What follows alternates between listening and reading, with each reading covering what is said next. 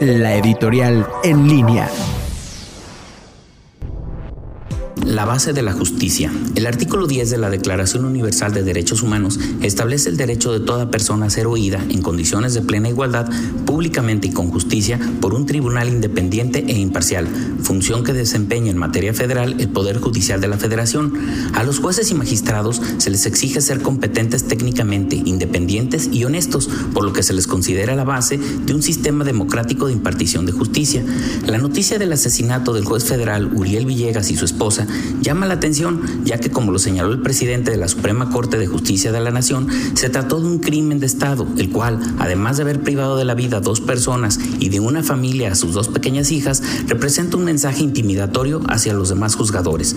Los tres poderes del Estado se encuentran obligados a que, en su respectivo ámbito de competencia, consideren experiencias exitosas y con creatividad implementen mecanismos de inteligencia efectivos y sobre todo preventivos que garanticen la seguridad de jueces y magistrados y eviten una nueva tragedia.